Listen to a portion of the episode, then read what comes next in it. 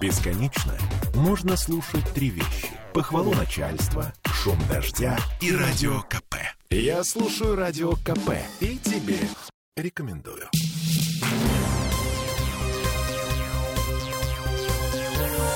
Темы дня. Ну что, где-то в недрах аэропорта Пулково сегодня наливают шампанское. Владимир Путин высказался по поводу высокоскоростной железной дороги Москва-Петербург. Мегапроект, который многие специалисты считают уже делом решенным, снова подвисает в воздухе. Всем привет, я Олеся Крупанина. Я Дмитрий Делинский. Мы сейчас будем звонить специалистам для того, чтобы разобраться в том, что именно имел в виду наш президент. Но сначала давайте слушать, э, что он сказал. А, авиация на этом плече Москва-Петербург, она перестанет существовать. Это очевидно, да? Потому что из центра Москвы в центр Петербурга, сколько там будет, три часа. Ну, а сейчас только в Москве до аэропорта доехать иногда занимает полтора. Поэтому а, авиация на этом плече становится бессмысленной. Надо все взвесить, подумать, посмотреть, как развиваются высокоскоростные магистрали в других странах.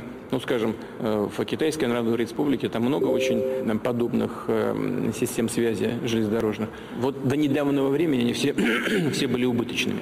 Даже для Китая, имея в виду, что это страна с полутора миллиардным населением. Вот э, эта экономика, ее надо считать.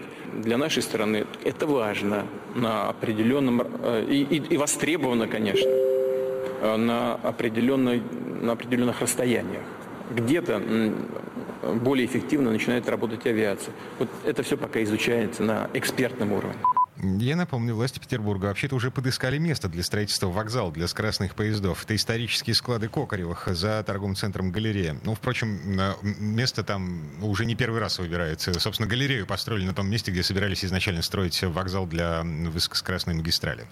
Теперь давайте разбираться в том, что все это значит. У нас на связи наш транспортный эксперт Дмитрий Попов. Дмитрий, здравствуйте. Добрый вечер. На что это было, Дмитрий?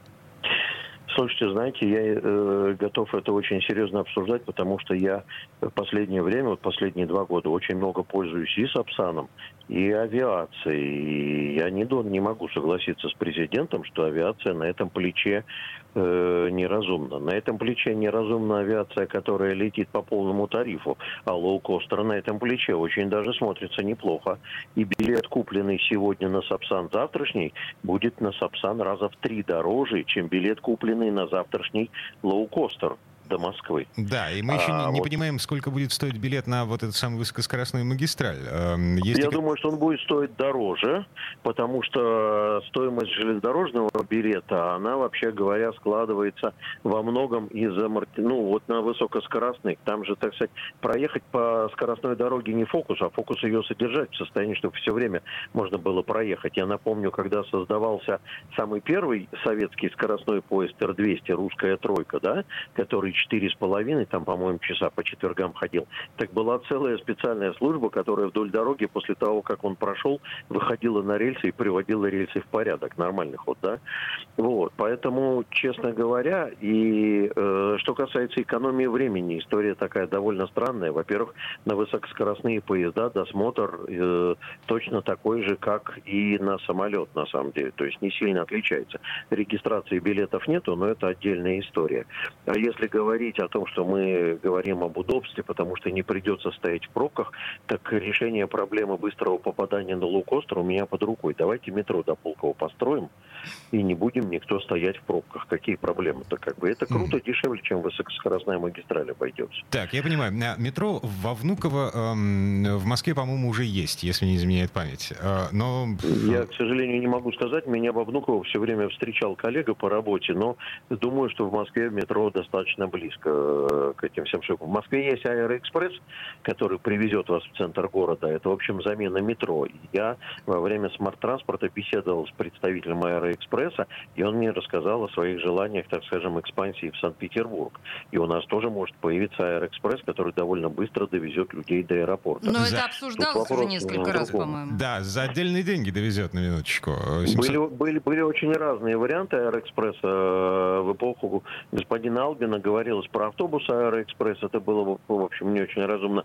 Сейчас говорят про железнодорожный Аэроэкспресс. Он очень скоординирован, на самом деле, с регистрационными действиями на самолет. Можно выстроить так трафик себе э, многоплечевой, мультимодальный, что, в общем, нигде задержек не испытаешь. На самом деле много, много поводов для диспута. А что станет с Сапсаном? Если мы построим, соответственно, эту дорогу, мы от Сапсанов откажемся, что ли, или как, или что? Это отдельная ну, же ну, дорога. Тоже хороший вопрос. Ну, слушайте, а, а, однозначно откажемся, потому что а, цель, основная цель э, строительства вот этой самой высокоскоростной магистрали вернуть грузовой трафик на основной ход. То есть э, Конечно, сейчас тут же поезда нету. грузовые, они идут в обход э, трассы Москва-Петербург прямой. Да, да, да, да, да, да, да. Там они через Валдай петляют, еще что-то такое, там подолгу стоят.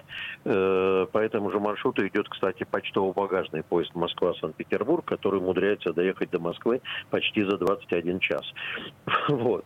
Э, и я не уверен, что... есть такие поезда? Да, есть, есть, почтово-багажные есть. Э, я не уверен, что высокоскоростные магистрали создадут э, прямо вот такую конкуренцию, конкуренцию, что мы борты будем снимать с авиационного сообщения. Тут выбор за людьми будет. Один будет готов э, за трехкратную дешевизну, допустим, часок подольше ехать, а другому прямо вот не в моготу нужно в быстрее. Но пока что, пока что Сапсан сегодняшний обходится дороже, чем лоукостер сегодняшний. Ну, в зависимости там от определенных ситуаций. Другое дело, что это может подстегнуть конкуренцию, так скажем, в разных видах транспорта, и это может привести, так скажем, к оптимизации, в принципе, самой транспортной работы. Ну, вот, вот такая какая-то картина получается. Не думаю я, что это прямо от, отменит борты самолетные Москва-Санкт-Петербург. То есть а, Владимир Путин, говоря о том, что, ну, как бы нужно еще посчитать все экономические эффекты, а, все плюсы, все минусы, он, э, ну, просто демонстрирует свою эрудицию. Я разбираюсь в этом вопросе. Не могу сказать, что он демонстрирует, но просто я, как пользователь Сапсанами и э, нашим самым известным лоукостером, который, к слову сказать, кстати, накупил недавно новых бортов, и мне на нем очень понравилось. Я до последнего времени очень опасался летать лоукостером, потому что думал, что они экономят на аэродромном обслуживании но у них другие способы экономии. Я, полетавший в этом году, там 6 или 7 полетов у меня было туда-назад, и мне показалось, что это все вполне себе очень удобно, и самое главное, бюджетно. Я не поехал на Сапсане, у меня все эти поездки, они были такие. Э, за неделю я выяснял, что я еду. Я не поехал на Сапсане ровно потому, они тоже довольно часто там идут в 7 утра, чтобы там, или в 5 утра, чтобы мы к 9 были в Москве на рабочий день.